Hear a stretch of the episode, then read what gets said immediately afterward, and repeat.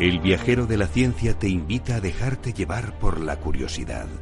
Abre tu mente a la infinidad de posibilidades del conocimiento, los datos, las pruebas, las teorías, la tecnología que cambiará el futuro.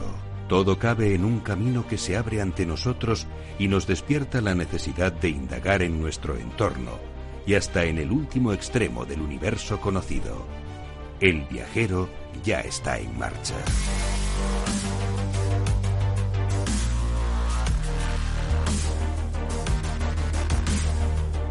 Hola, hola viajeros. Hoy en el Viajero de la Ciencia entrevistaremos a Manuel Jiménez, nuestro doctor en Fisiología Humana y de la Actividad Física y del Deporte, que nos va a hablar del cortisol y de los experimentos que está haciendo con algunos de los jugadores de videojuegos más eh, importantes de nuestro país para saber cuál es su respuesta a diferentes estímulos y qué emociones les provocan, por ejemplo, las imágenes violentas. Además os hablamos de cómo aprender habilidades modifica nuestro cerebro del hallazgo de una investigadora mexicana que quiere sustituir el plástico y del asteroide que nos visita hoy y que nos lleva a una celebración especial y espacial, el Día Internacional del Asteroide. Todo ello con el equipo más viajero. Tenemos a Sara Poza esta noche. Muy buenas noches a todos. Tenemos también a Teresa Fernández, nuestra gestora del proyecto. Buenas noches, encantada de estar con vosotros. Y también a la edición y acompañándola en esa edición al micrófono, como siempre, vuestro viajero Carlos Alameda. Hoy a los mandos del sonido más científico tenemos a Rubén Gutiérrez, que me dice que le sienta muy bien la bata. Con lo cual está eh, bastante contento ahí entre sus tubos de ensayo y crisoles varios. Esperemos que todas las fórmulas nos salgan bien porque comenzamos ya un nuevo viajero de la ciencia.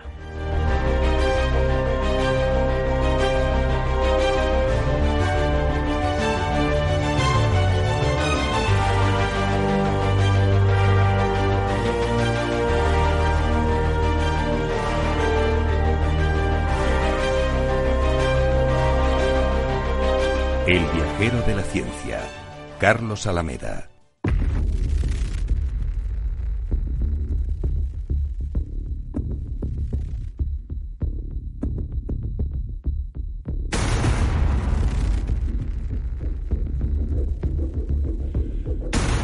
Pues comenzamos con los titulares de esta semana. La NASA lanza al espacio un reloj atómico tan preciso que pierde solo un segundo en 10 millones de años. La compañía SpaceX ha lanzado al espacio este martes desde Florida el Falcon Heavy, su mayor cohete con 24 satélites a bordo. Uno de ellos contiene el Deep Space Atomic Clock, una nueva tecnología del tamaño de una tostadora que servirá para llevar de forma más autónoma naves espaciales a Marte y más allá y descubren una gigantesca reserva de agua dulce oculta bajo las aguas del Atlántico. El acuífero submarino en el noroeste de Estados Unidos ocupa 40.000 kilómetros cuadrados. Los geólogos de la Universidad de Columbia creen que pueden existir más reservas similares que pueden suministrar agua a zonas desérticas. Impresión 3D y radiación solar para eliminar contaminantes de aguas residuales. Investigadores de la Universidad Politécnica de Madrid han desarrollado una nueva técnica para la eliminación de contaminantes persistentes de aguas residuales. El sistema utiliza fotocatalizadores flotantes impresos en 3D y radiación solar. Un asteroide como tres campos de fútbol se acerca hoy a la Tierra. El asteroide de unos 330 metros de diámetro, tres veces más largo que un campo de fútbol, se acerca hoy a la Tierra a una velocidad de 40.800 kilómetros por hora. La roca, denominada 2008 KV2, se aproximará a una distancia de 6,7 millones de kilómetros. Aunque está considerada como potencialmente peligroso, no supone ninguna amenaza para la Tierra y sí la oportunidad para que los científicos aprendan más de estos cuerpos espaciales. Y luego el primer brazo robótico controlado por la mente sin implante cerebral. Investigadores norteamericanos han desarrollado un brazo robótico que puede ser controlado por el pensamiento sin necesidad de implante cerebral alguno, en una eficacia equivalente a la conseguida mediante una interfaz invasiva. Desde el estudio Naturgy seguimos ahora mismo con esa entrevista a Manuel Jiménez. El viajero de la ciencia un espacio para la ciencia y la tecnología con Carlos Alameda.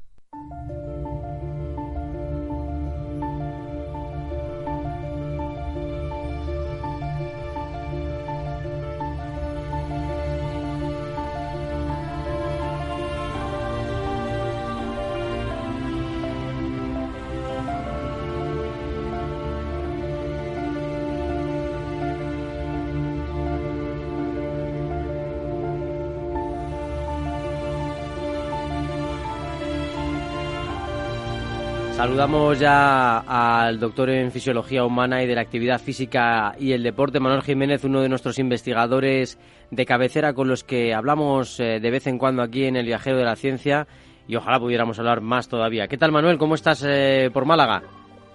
Pues bien, como siempre, atareadillo, ya sabes. Bueno, muy, muy atareado.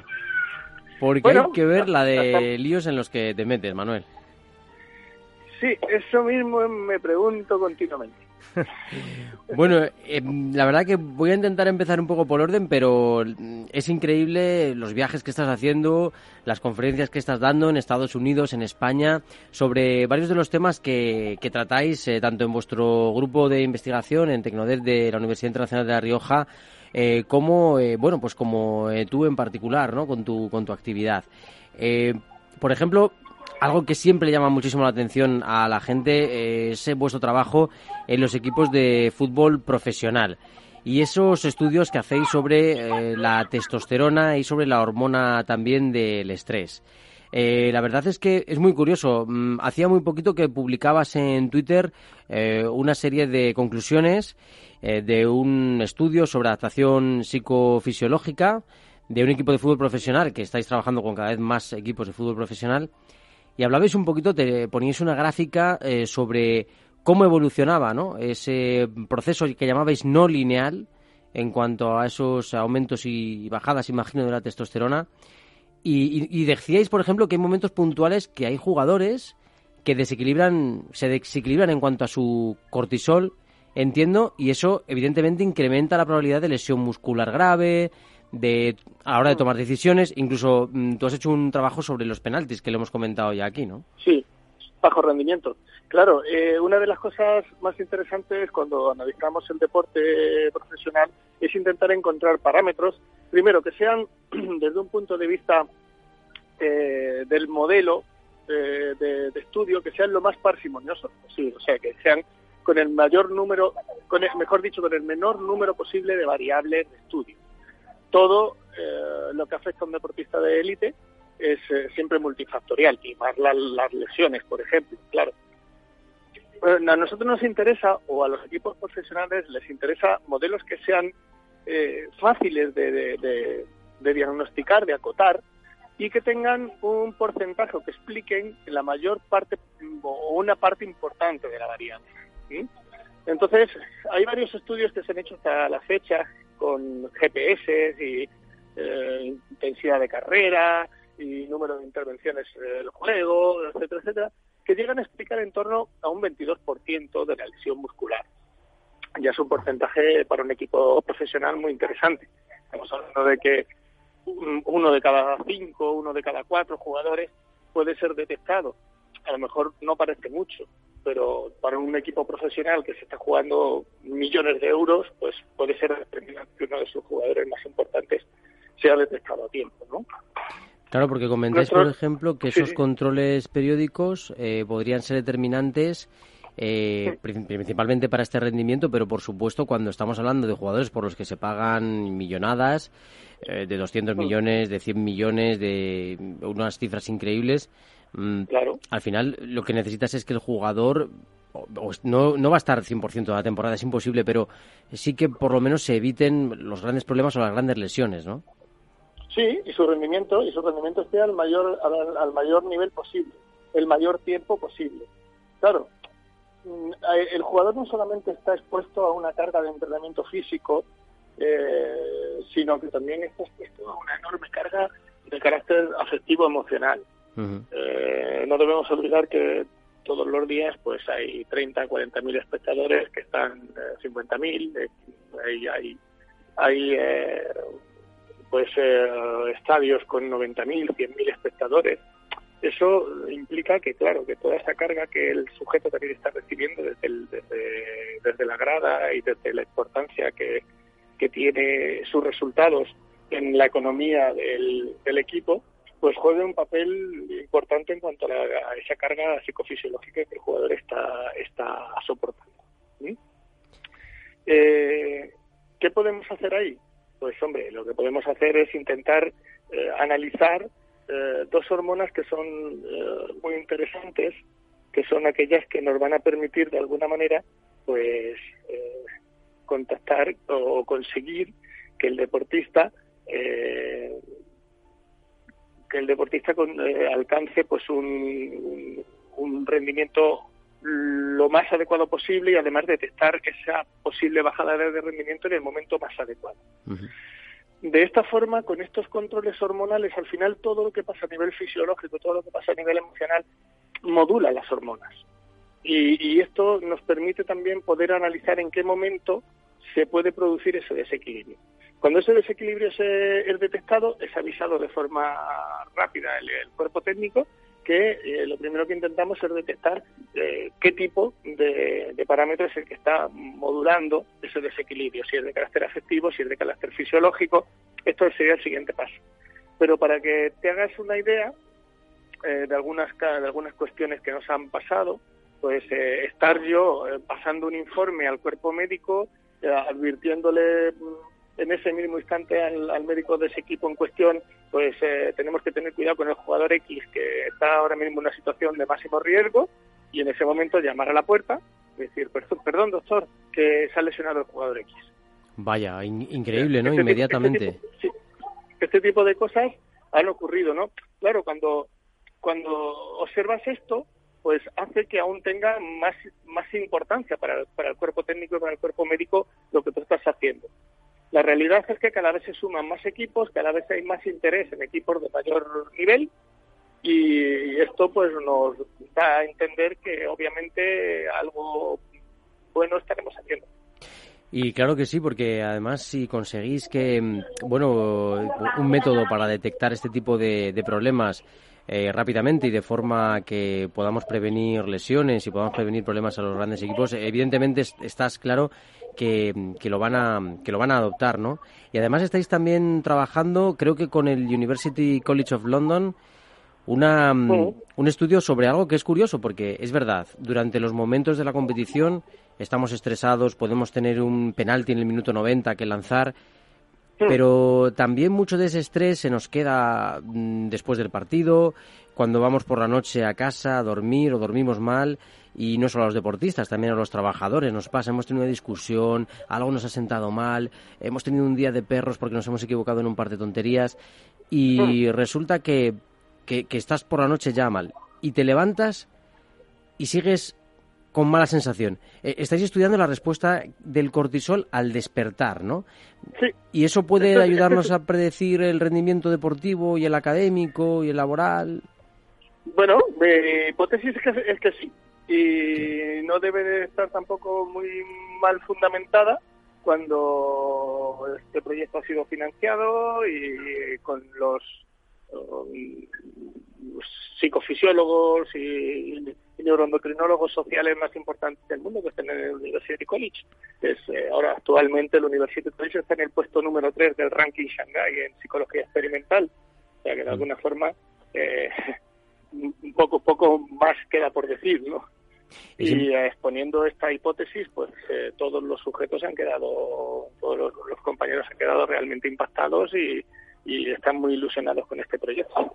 Mm, todo se fundamenta en, en, una, en una idea clara, y es que la respuesta del cortisol al despertar al final está muy vinculada al hipocampo. Y el hipocampo es la parte de nuestro cerebro, eh, la estructura de nuestro cerebro, que se encarga de hacer continuas predicciones de lo que una situación es y de lo que una situación tiene que ser.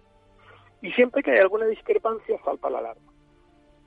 La, eh, la, alarma al final es un incremento de esa respuesta del cortisol al despertar, un pico que se alcanza de forma más notable que en los días de no, digamos, eh, percepción de riesgo o no percepción de incapacidad, y eh, este pico de cortisol, cuando muestra diferencias individuales claras por parte de un sujeto en cuestión, nos está informando que eh, la percepción subjetiva de ese, de, ese, de ese sujeto sobre lo que va a tener que afrontar ese día que empieza es, digamos, inferior a las demandas que percibe que va que va que va a necesitar, o mejor dicho, que su, la demanda de lo que va a necesitar ese día es superior a su capacidad de afrontamiento, para decirlo mejor. Eh, ya es como si empezáramos con ansiedad el día, ¿no? Ya, ya parece que el cuerpo te dice, cuidado, que hoy es un día complicado. Sí, pero fíjate que nuestro cerebro es probablemente la máquina más perfecta del universo en hacer o en detectar patrones, pero no el nuestro, el de todos los seres vivos del planeta. O sea, nosotros vivimos de patrones y nos acercamos a patrones estables. Y por tanto nuestro cerebro, de forma subconsciente, está continuamente haciendo esas previsiones. Y cuando esos patrones de estabilidad que nuestro cerebro percibe que se van a perder, es cuando salta la alarma. Y este es el motivo por el que esta hipótesis eh, se fundamenta desde un punto de vista de la, digamos, de la, de la psicobiología, para que nos entendamos. Por ejemplo, ahora que, bueno, hace muy poquitas fechas estábamos hablando de la selectividad, de lo que tienen que afrontar los adolescentes en esta prueba, o cuando hablemos de oposiciones, porque también, eh, gracias a, Dios, eh, parece que van a salir bastantes plazas, hablaremos eh, de que la gente, o, en junio, ¿no? También, que, es cuando la gente se saca la carrera, prueba, suspende, etcétera. muchos estudiantes mm, ya lo pasan mal, se están levantando con, con problemas. Ya no han dormido bien, se, se levantan y no quieren desayunar, llegan al examen exhaustos y resulta que ese rendimiento baja drásticamente cuando durante el curso en situaciones normales han podido afrontar tareas de una forma notable, sobresaliente, y sin embargo a lo mejor mm, si no tienen tranquilidad durante esos días lo pasan mal y pueden llegar incluso a suspender, ¿no? Pues hay un estudio previo al que vamos a realizar ahora con, con estudiantes universitarios de último de grado de medicina de último año. Sí. Eh, hay un estudio previo en el que se hizo un análisis del número de respuestas acertadas y eh, erróneas que los eh, alumnos contestaban en un examen eh, ordinario basándose en estas diferencias en el cortisol, en, en estos incrementos de cortisol. Y este estudio sugirió efectivamente que el número de errores era directamente proporcional a las concentraciones de cortisol antes del examen.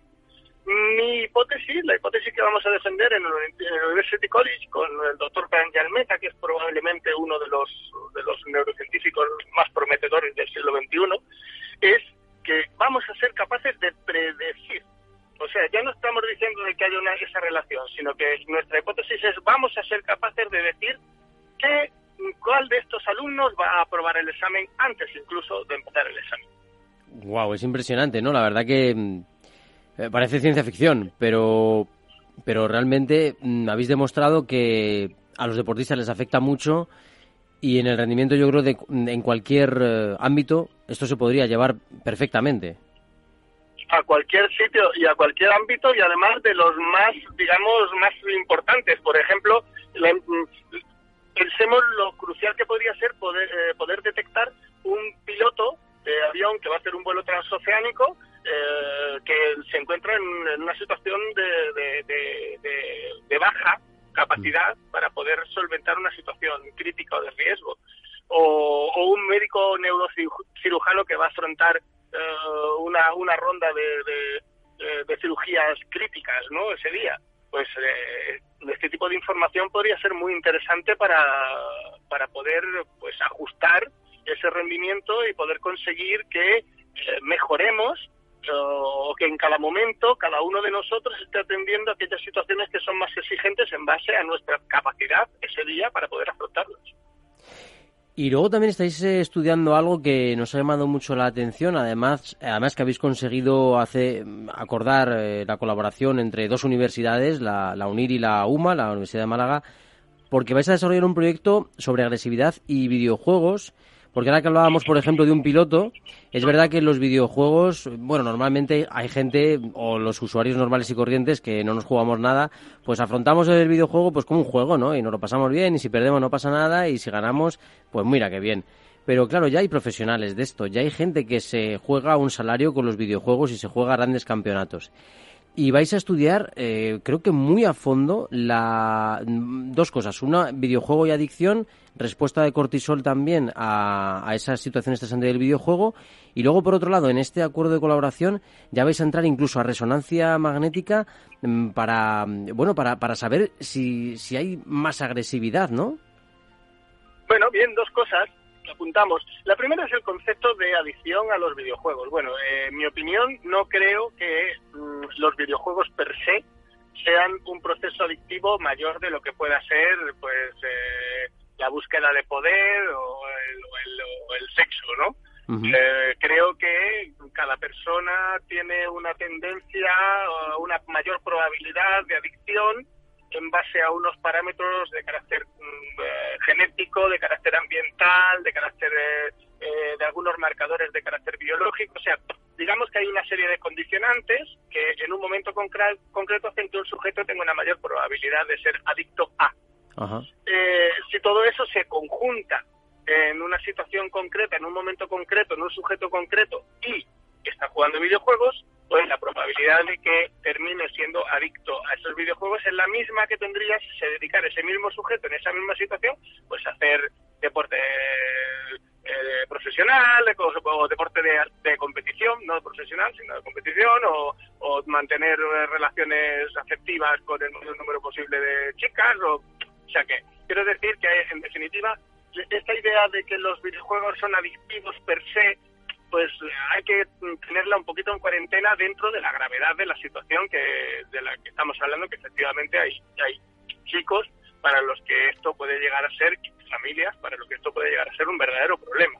Pero solamente hablamos de un porcentaje mínimo, de en torno a un 2%, un 3%, y además no han variado esos porcentajes en los últimos 30 años, siguen siendo los mismos. O sea, que con esto quiero decir que sí, efectivamente existe esa, probabilidad, esa posibilidad, pero la probabilidad es muy baja. Entonces, primero, tranquilizar a los padres. Tranquilizar a los padres desde el punto de vista de, oigan, que su hijo juegue cuatro, cinco, seis horas a los videojuegos no implica que su hijo sea adicto. Lo que sí le aconsejo es que marque unos tiempos para que su hijo juegue videojuegos y otros y otros tiempos para salir con su hijo a pasear por el campo, a discutir de cosas que sean de su interés, o sea, haga más cosas usted con su hijo y su hijo por su cuenta con sus amigos, no solamente videojuegos, ¿vale? Pero no por el miedo a la, a la, a la adicción, sino por salud mental, física y también emocional, ¿no? Por supuesto, porque es que si no, además te vienen luego otros problemas derivados del sedentarismo. Imagino que para los ojos tampoco debe ser bueno estar tanto tiempo jugando y además que, que alguna, algún padre me ha venido y me ha dicho, es que mi hijo se pasa 10, 12 horas todos los días jugando al Fortnite, estoy desesperado, ¿qué hago? no Y me pregunta automáticamente, bueno, ¿y usted dónde está esas 10 o 12 horas? no Claro. ¿Cómo, cómo puede estar su hijo jugando 12 horas a, videojuegos sin que usted actúe? de aquel problema a lo mejor tendríamos que verlo desde un punto de vista de relaciones parentales más que la visión al videojuego, ¿no? Exacto, ¿no? Eh, que, alguien tiene que marcar los límites, alguien tiene que ser el que ponga raciocinio en el chaval, porque el chaval por sí mismo, pues a veces no, no, ve, no ve el límite, no ve el final. Le gusta y sigue y sigue. Claro. A ese mismo padre le preguntas, como, como decía en otra entrevista, le preguntas, ¿y si su hijo, su hijo pasara 10 horas jugando al ajedrez? Oye, a lo mejor ya no le parecería tan mal. Ya, efectivamente. Claro, porque, porque se ve el ajedrez como como un juego que estimula el desarrollo eh, espacial, el desarrollo matemático, la inteligencia. Pero es que los videojuegos también desarrollan todos estos factores. O sea que, que hay que, verlo todo desde un, desde un prisma, pues eso, de coherencia, ¿no? Si su hijo pasa 10 horas jugando a videojuegos, mi consejo es que no pase 10 horas jugando a videojuegos, ¿eh? Claro. que haga otras cosas, que haga usted, que haga, y hágalo usted con su hijo, no, no, no espera que su hijo lo haga solo. vaya usted a pasear, haga senderismo, disfrute de, un paseo por la playa, no sé, otras alternativas, ¿no? El, deporte, claro, que, que al final le, va a proporcionar también otros valores, el esfuerzo, la capacidad de trabajo en equipo, mil cosas, ¿no? Claro. En cuanto al tema de la agresividad, pues estamos un poco en la misma línea, ¿no? Ha habido un tiempo en el que los medios de comunicación pues han levantado una sensación uh, de pánico y terror a los videojuegos, eh, especialmente a los shooters, ¿no? Eh, pues porque los uh, los padres han, de alguna forma se han preocupado, han dicho, oye, ¿no será que mi hijo se va a volver agresivo? Y los medios de comunicación, algunos, ¿eh?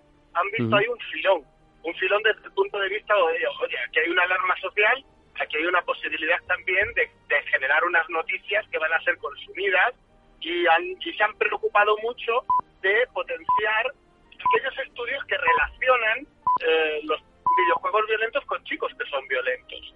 Claro, pero sabemos de sobra quien no lo sepa, yo creo que es el momento de explicárselo de nuevo, que una relación no implica causa-efecto. De hecho, la mayoría de los procesos y los de los metaanálisis que han estudiado estas relaciones entre los videojuegos violentos y los chicos que son violentos han concluido que son los chicos que ya son violentos los que eligen jugar videojuegos violentos. O sea, no eligen jugar otro tipo de videojuegos, les gustan los, los videojuegos violentos, pero porque ellos ya son violentos. Claro. Y, ahí es, y ahí es donde se observa esa relación. Claro, sin embargo, los estudios que han intentado buscar esa causa-efecto no la han encontrado. ¿Por qué? Pues porque no la hay, simplemente. Ahora. Fíjate que cambio, ¿no? De perspectiva. Claro. Claro. Cree, cree, esa duda existe, esa duda existe. Hay que intentar acotarla. Es obligación de todos los científicos intentar acotar aquellas cuestiones que a la población general les preocupan. Y eso es lo que vamos a intentar hacer. Nuestra hipótesis es, si los chicos que juegan videojuegos violentos, especialmente de shooters, ¿no? Eh, efectivamente induce a una mayor agresividad, tendría que ocurrir que sus cerebros, una vez que, han, que juegan de forma sistemática durante mucho tiempo y muchas horas al día estos videojuegos violentos, su cerebro se atenúe a aquellas imágenes de carácter agresivo y violento reales. ¿Vale? Entonces, ¿qué hemos hecho? Pues vamos a meter a un grupo de jugadores profesionales de videojuegos violentos, de shooters, eh, a, un, grupo de jugadores profesionales de videojuegos de estrategia para poder comparar jugadores con jugadores y también vamos a meter un grupo de 20 sujetos de población general que no juegan videojuegos de ningún tipo y los vamos a someter todos a tres tipos de imágenes diferentes. Unas imágenes que van a ser, que digamos, neutras, que no tienen ningún tipo de respuesta por parte del sujeto, unas imágenes de carácter afectivo, pues eh, padres abrazando a hijos, eh, personas que van de la mano, paisajes eh, bucólicos y tranquilos, ¿no? Y observar un poco cuál es su respuesta desde un punto de vista afectivo. Y lo mismo cuando metamos otro grupo de imágenes en los que van a ser imágenes de carácter agresivo y violento, explícitamente violentas, donde vamos a observar si efectivamente la respuesta de esos cerebros produce o no produce diferencias. Y esto, en mi opinión, ya es una situación o, un, o, un, o, una información mm, bastante fiable.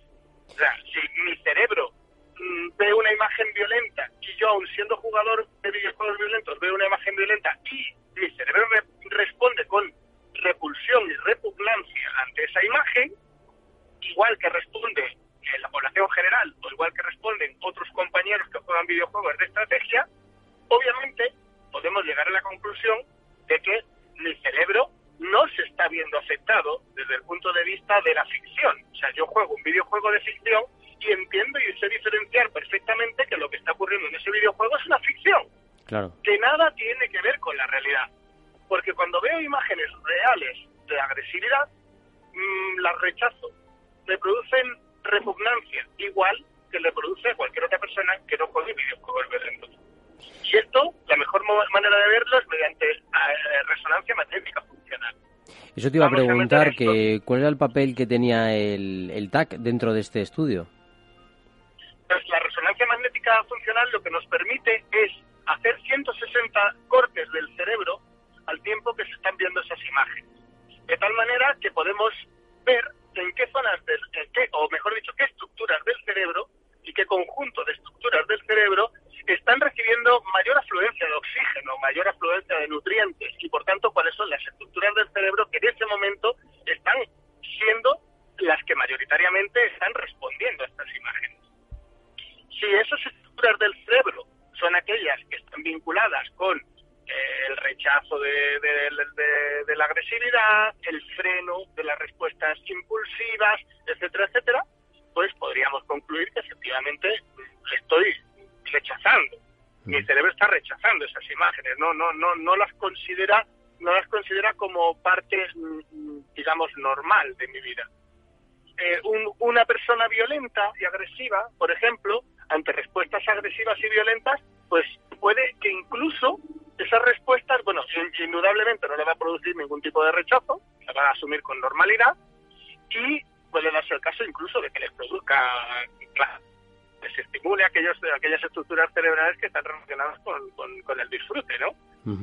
con, con, los estados afectivos eh, positivos, por decirlo de alguna manera, ¿no? Entonces, eh, esto es lo que realmente nos, es interesante del estudio, poder acotar con esta precisión y fiabilidad eh, lo que está ocurriendo en el, en el, cerebro de esos jugadores durante el momento en el que están expuestos a esas imágenes reales, insisto. ¿eh?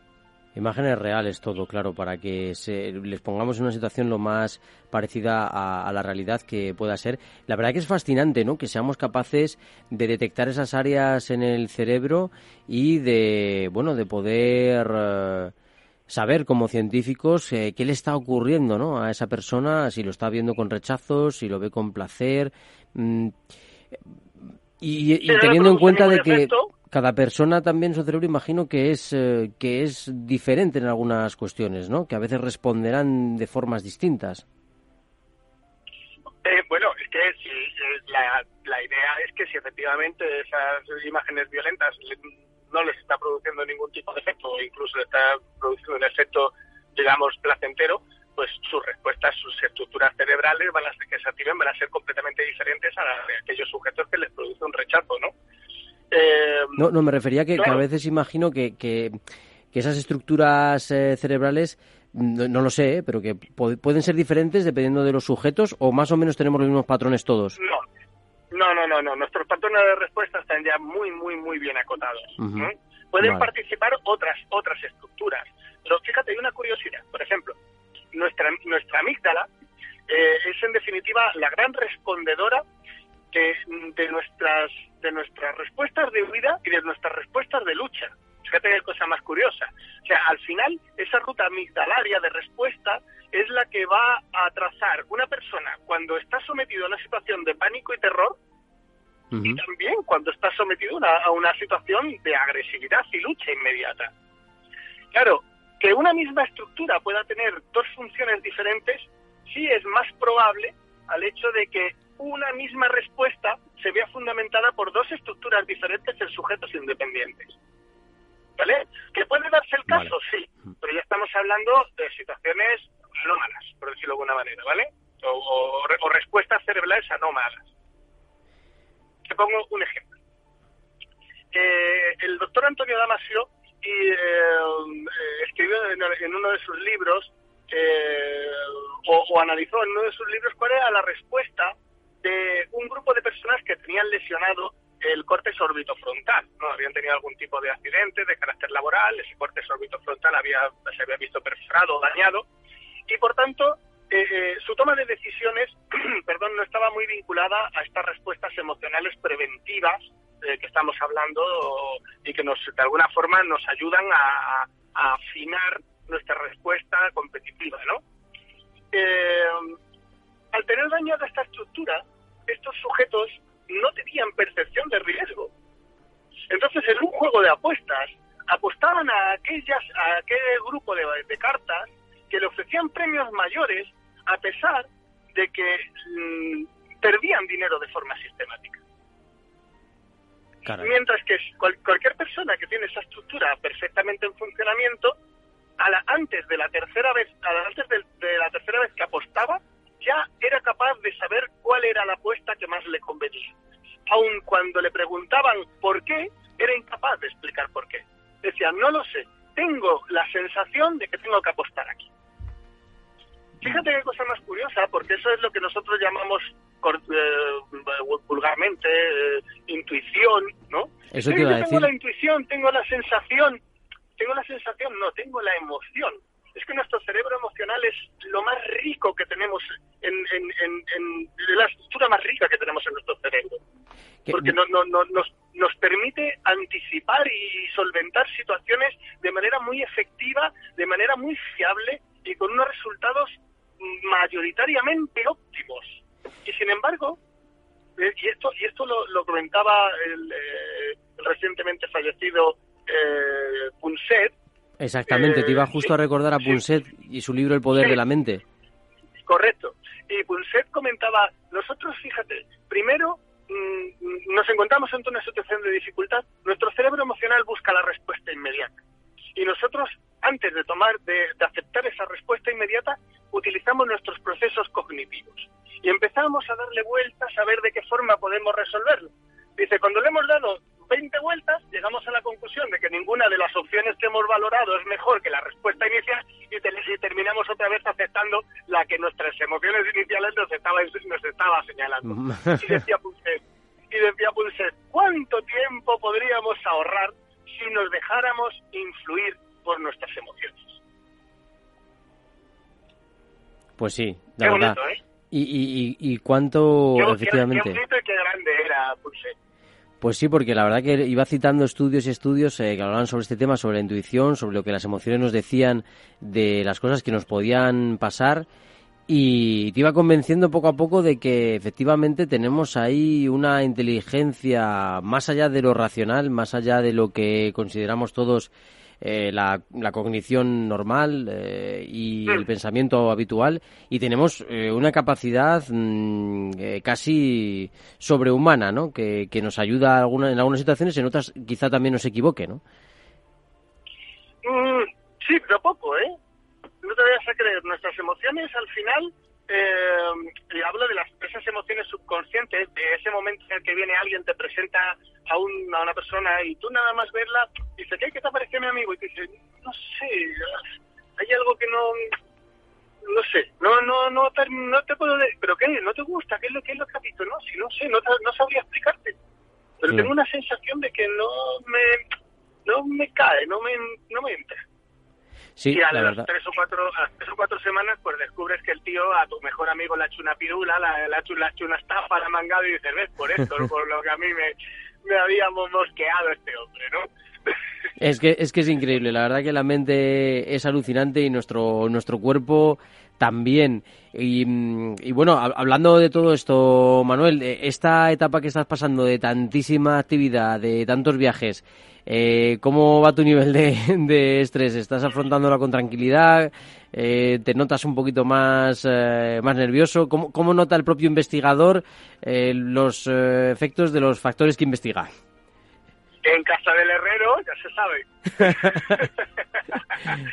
Así que nada, hemos pasado habido un momento en el que, sobre todo lo que estamos haciendo con los equipos de fútbol profesional, es que es, tiene un interés en Estados Unidos, equipos de eh, gente que se dedica a vender este tipo de productos en la NBA, en la NFL, eh, están muy interesados en lo que estamos haciendo. Ya es el tercer año consecutivo que nos invitan a, dar una serie de conferencias en el simposio mundial más importante de diagnóstico a través de la saliva. Eh, y y, esto realmente ha hecho que muchos equipos, como te decía antes, de nivel mundial, eh, pues estén muy interesados en lo que estamos haciendo. Y, y claro, llama el equipo no sé cuánto, ¿y cómo le vas a decir que no? Y ahora te llaman de no sé dónde, un equipo de tal, de baloncesto, ¿cómo le vas a decir que no? Claro. y, al, y al final llega un momento en el que dices, o empiezo a decir que no, o, o, o, me va, o me va a pasar a mí lo mismo que yo estoy predicando que no tiene que ocurrir. Totalmente, ¿eh? es que mm, a veces hay que renunciar a cosas, o bueno, aumentar el equipo, no sé, eh, como veas, Manuel, pero, pero es mucha, mucha tela, ¿no? A veces. Hombre, estoy intentando ahora eh, a uno de esos equipos muy importantes, pues estoy intentando ahora desplazarme para formar a sus entrenadores y de alguna forma ir empezando a desligarme un poco de ser yo eh, en primera persona el que tenga que estar al pie del cañón, ¿no? Eh, te cuento una cosa, eh, uno de los entrenadores del equipo de Costa Rica en el Campeonato del Mundo, pues me mandó un mail, de repente yo recibo ahí un mail en mi correo, ¿esto qué es, no? Manuel, mira, mira esto, ¿no? Se había leído nuestro libro eh, Neurociencia, Deporte y Educación, donde yo explicaba esto de esta hipótesis mía de la respuesta del cortisol a despertar, y había puesto en marcha esto en el equipo de Costa Rica durante los partidos del Mundial. Y entonces me, escribía porque había observado, porque se quedó sorprendido al ver que los partidos que Costa Rica perdió fueron los días en los que se levantaron los jugadores con un nivel de cortisol al despertar más alto. ¡Wow! Increíble, ¿no? ¡Qué bueno!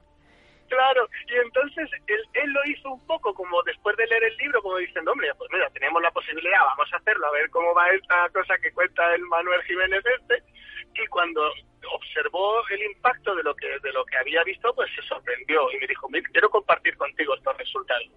Entonces, mm, creo que este es, la, este es el camino. El camino tiene que ser que yo vaya empezando a trasladar esa información a terceros, que empiecen a trabajar ellos por su cuenta y yo poder centrarme en seguir profundizando en el estudio de lo que tenemos entre manos, que en mi opinión creo que mm, tenemos algo gordo, aunque todavía no somos capaces de poder acotar con completa fiabilidad lo que queremos eh, acotar. Porque nuestro cerebro, como bien has dicho, es una máquina perfecta, pero es una máquina hipercompleja, de la cual sabemos muy poco. Vamos sabiendo más, pero sabemos muy poco y nuestro objetivo tiene que ser el de intentar cada día conocer más de cómo funciona nuestro cerebro. Y efectivamente, y tanto cuando, como algunas veces hemos eh, hablado, resulta que las depresiones pueden ser una de las enfermedades más importantes, esa depresión profunda, ¿no? Eh, debido mm. también en parte al estrés que tenemos todo el día y que nos puede conducir a cambios eh, químicos en nuestro cerebro que, que, desde luego, son muy perjudiciales. Robert Sapolsky, que es, eh, que es eh, uno de los, de los más importantes investigadores en este campo, eh, tiene clarísimo que antes de 2050 va a ser la causa de baja laboral más importante en la depresión mayor, precisamente por lo que apuntas, ¿no? Por la presión y la carga y la carga de estrés a los que estamos al que estamos sometidos de forma diaria, ya no en nuestra vida laboral, sino en nuestra vida cotidiana, ya los atascos, la salida, el, el teléfono, el, el despertador a las 6 de la mañana, el autobús que se escapa, son, son situaciones continuadas que ya se escapan a nuestro completo control. Nuestra biología no puede, no puede adaptarse de una forma tan rápida a unos cambios tan, tan, tan vertiginosos como están ocurriendo en los últimos 200, 300 años. Pues Manuel, te queremos agradecer muchísimo que hayas estado en el Viajero de la Ciencia una vez más y, que sigas sobre todo investigando en este tema porque yo creo que nos puede ayudar mucho a saber más sobre nuestro cerebro y también a conocer nuestras emociones mejor. Pues para mí un placer que siempre siempre que me invitas porque me lo paso muy bien aquí y esto de la divulgación científica es fundamental para que tenga sentido todo lo que los que estamos dentro del laboratorio cerrado hacemos. Pues nada, muchísimas gracias Manuel, que tú además tienes tu cuenta de Twitter ahí como también eh, salida hacia el mundo en la que nos explicas con detalle todo lo que haces y, y la verdad que te seguimos con, con, cariño y con ganas de seguir aprendiendo mucho de ti. Y yo de vosotros. Fuerte abrazo. Un fuerte abrazo.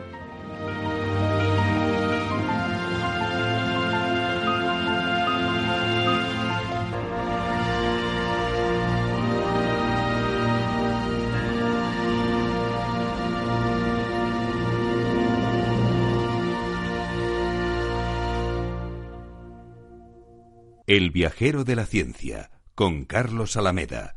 Prepárate para un recorrido por un horizonte científico que se amplía cada día.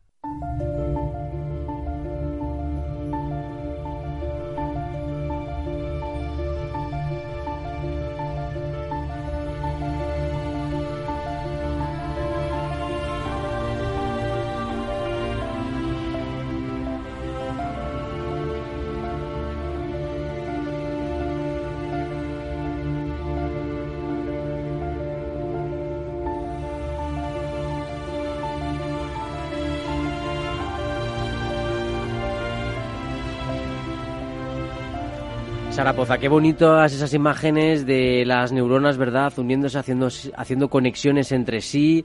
Qué bonito lo que nos contaba también Manuel Jiménez sobre cómo el estrés nos puede modificar eh, también nuestra química en el cerebro y ponernos en peligro, e incluso provocarnos enfermedades.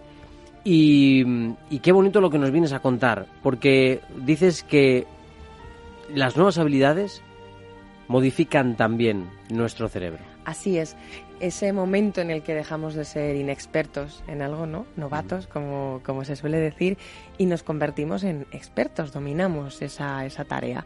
Bueno, pues resulta que de alguna manera lo que ha ocurrido es que nuestro cerebro ha cambiado. Hay unos nuevos patrones de actividad neuronal que emergen con el aprendizaje que hemos necesitado para desarrollar determinada tarea y diremos, ah, bueno, es lógico. Hasta ahora no solo no se sabía con certeza, sino que no se había podido observar qué es lo que ocurre realmente en nuestro cerebro cuando está, cuando está aprendiendo. Y es que el conocimiento más preciso de este circuito neuronal que subyace, como ahora explicaremos brevemente, puede mejorar la calidad de vida de personas, pues por ejemplo, que han sufrido una lesión cerebral y permitir volver a aprender más fácilmente pues las tareas diarias perdidas por, por el accidente. De alguna manera observando cómo eh, las neuronas realizan esas sinapsis y de esa manera forman nuevas estructuras neuronales, eh, bueno, se puede replicar.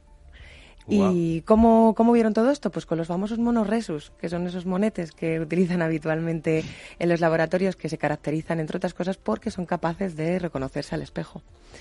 Entonces, bueno, le sometieron a un experimento mediante el cual, a través de una, una interfase ordenador-cerebro, pudieron interpretar las señales. Y los monos, en un principio, tenían que desarrollar una tarea que, digamos, eh, las herramientas cerebrales que ellos tenían les permitía desarrollarla. No tenían que mover un cursor, simplemente mover el cursor. Los monos, sin ningún problema, pudieron desarrollar, desarrollar esa tarea.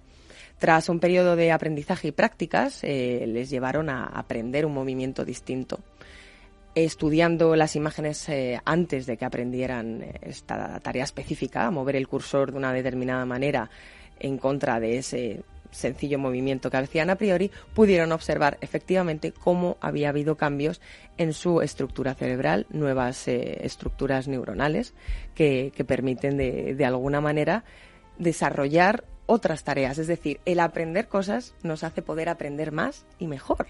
Es algo estupendo. Fíjate que lo estaba conectando con el tema de los idiomas, ¿no? que muchas veces se habla con los investigadores de Alzheimer de que es bueno aprender un nuevo idioma para intentar mm, prevenir, ¿no? sobre todo para prevenir esta terrible enfermedad. Pero fíjate que esto ya, lo hayan observado en animales, eh, nos abre una, una gran esperanza y algo que quizás sea bueno que nos convenzamos todos de ello, y es que trabajando, esforzándose, estudiando, al final nuestro propio cerebro se acostumbra a ese esfuerzo y nos eh, da la capacidad de hacer muchas más cosas de lo que pensábamos. Es esa máquina en continua autoconstrucción, por, por decirlo de alguna manera, porque estos hallazgos eh, lo que sugiere es eso, ¿no? El, proceso para que los humanos dominen una nueva habilidad, pues podría implicar la, generación de nuevos patrones de, actividad neuronal, que eso es, lo interesante que, que venimos a contar hoy aquí y que ya hablaremos con más calma porque se relaciona con tantas cosas, como comentas, Carlos, que es aplicable a, muchísimos ámbitos y la investigación seguirá, seguirá ahí, claro. Qué interesante, ¿no? Eh, ¿Hay algún detalle más que se nos haya quedado por ahí en el tintero, Sara, que quieras contar? Porque... Bueno, pues eh, de alguna manera esto podría ayudar, por ejemplo, en, como os decía, la aplicación más más directa y más efectiva que tienes en, pacientes que han perdido algún tipo de, bueno pues de capacidad cognitiva, capacidad motora y, a través del neurofeedback, que es una neuroterapia que modifica la función cerebral actuando directamente sobre ella y eh, bueno pues a través del registro y la regulación de esta actividad eléctrica cerebral pues se podría hacer mucho bien y muy pronto en, pacientes con lesiones cerebrales. Genial, eh, Sara, como siempre, nos has contado esta noticia que mm, a mí me hace pensar que eh, nuestro cerebro, igual que es capaz de desaprender, también es capaz de aprender, e igual que se acostumbra a vaguear, también se puede acostumbrar a trabajar duro y a conseguir eh, cosas que, que, nos lleven a todos a, a, mejorar, ¿no? Hay que educar al cerebro. Hay que educar al cerebro, efectivamente. Nos vamos al portal al espacio porque tenemos un asteroide por ahí cerquita.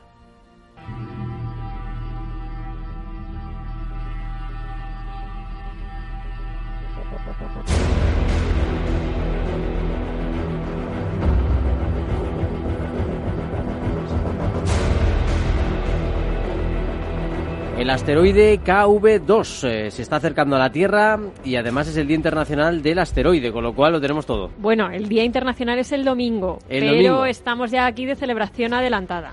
Claro que sí, claro que Porque como hoy pasa ya por aquí uno, pues oye, pues ya lo celebramos, ¿no? Ya de paso. Nos ha venido genial. De hecho, igual este asteroide habría pasado desapercibido si no fuera por el Internacional del Asteroide. Exacto. Exacto. Bueno, vengo un poco a completar eh, lo que ya hemos avanzado en el titular, ¿no? Eh, el asteroide KV2, mm, la verdad es que mm, por lo que nos cuentan eh, los astrónomos del Centro de Estudios de Objetos Cercanos a la Tierra de la NASA, este asteroide no es la primera vez que nos visita ni va a ser la última. La primera vez lo hizo en 2008 eh, la última vez que, sobrevoló la Tierra fue hace menos de un año, el 11 de diciembre de 2018, acercándose a una distancia de 7 millones de kilómetros. Y la próxima vez que lo hará será en 2021 y en 2022 dos veces, según lo que cuenta el Laboratorio de Propulsión a Chorro de la NASA en Pasadena. Entonces, eh, bueno, Tres son los factores que determinan la, la, peligrosidad de un asteroide, su trayectoria, su tamaño y la distancia a la que vuela con respecto a la Tierra. En este sentido, este en concreto, que se acerca hoy a la Tierra, vuela 5 millones de kilómetros de nosotros. ¿A, 50 millones? Uy, a 50. Madre mía, cómo estoy yo hoy con los datos. Me vuelan, me vuelan con el calor. No, es que claro, el asteroide se ha llevado el último cero, ya está. Ha sido eso. se lo ha llevado rápidamente. Respecto a su trayectoria, los asteroides eh, pueden cambiar su plan de vuelo por la atracción gravitatoria ejercida por los planetas cercanos. En el caso del KV2 eh, se modifica cada vez que pasa cerca de la Tierra y Venus, lo que a su vez modifica cada año la distancia que le separa de estos planetas. Por eso, aunque hoy nos parezca segura, los astrónomos tienen que seguir vigilándolo. Y en cuanto a su tamaño masivo, pues se cree eh, que un impacto contra la Tierra tendría consecuencias devastadoras, ya que equivaldría a la explosión de 20.000 bombas atómicas. Varios cientos de kilómetros alrededor de la zona de impacto quedarían arrasados y podría tener repercusiones en el clima alterando las formas de vida. No hay, como comentábamos ya en el titular y avanzábamos, en principio no es peligroso, pero aclara un poco cuál, por qué son los factores de peligrosidad y por qué hay que seguir eh, controlando a, bueno, pues a estos, estas rocas que nos visitan, digamos, ¿no? Mm, sí, de hecho se están realizando en algunas agencias espaciales un mapa eh, sobre asteroides potencialmente peligrosos eh, bueno, pues para intentar prevenir. Efectivamente. Y respecto a lo que comentábamos también antes del Día del Asteroide, efectivamente, el domingo 30 mm, de junio, un asteroide que pasó en, pues que en 1908 mm, impactó en la región de Tunguska, Rusia, derribando árboles en una zona de 2.100 kilómetros cuadrados y siendo hasta el momento el impacto de uno de estos objetos contra la Tierra más potente del último siglo. En conmemoración con este evento se celebra este día. Es una iniciativa impulsada por la ONU que pretende acercar al público no solo que son este tipo de objetos celestes, sino también los programas existentes para vigilar aquellos que pueden representar una amenaza para el planeta. En este sentido, mm, destacar simplemente tres cositas. Entre los programas de vigilancia, el NEOS, que se está llevando a cabo desde el Centro de Coordinación de Objetos Cercanos de la Tierra, NEOC, de ESRIN, centro de la ESA en Italia. Su trabajo es calcular y catalogar las órbitas de los asteroides susceptibles a pasar por las cercanías de nuestro planeta. ¿Qué es lo que hacen? Proyectan esas órbitas 100 años en el futuro para ver si hay posibilidades de que impacten o no sobre la Tierra. Para mejorar las observaciones, la ESA está desarrollando un telescopio Fly Eye, ojo de mosca, un instrumento que dividirá cada imagen que obtenga en otras 16 para ampliar su campo de visión y poder detectar más asteroides.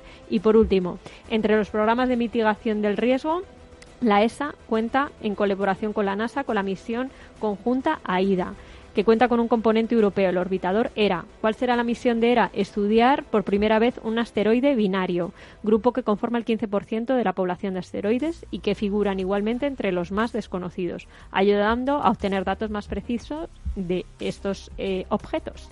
Nos tenemos que ir con la velocidad de un asteroide, porque se nos ha ido el programa en un momentito. Os recordamos las redes sociales, en Facebook El Viajero de la Ciencia, en Twitter arroba Viajerociencia y en la página capitalradio.es tenéis todos nuestros podcasts, además de en vuestras aplicaciones favoritas. El WhatsApp para que nos mandéis mensajes 688, 687 050 600 687 050 600. Os esperamos en el próximo viaje. Ya sabéis que solo nos mueve la curiosidad.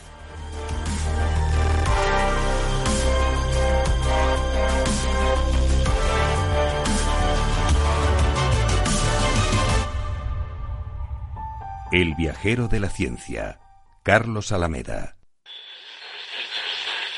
Una tarde cualquiera en Capital Radio con Gerardo Ortega. está, el mercado está como el Atleti. Fíjate que, y lo digo, lo digo de verdad, porque está ahí, llega, llega, minuto. Pero no consuma. Pero no consuma, o sea. Tardes de Radio y Bolsa con el mercado abierto. ¿Te vienes?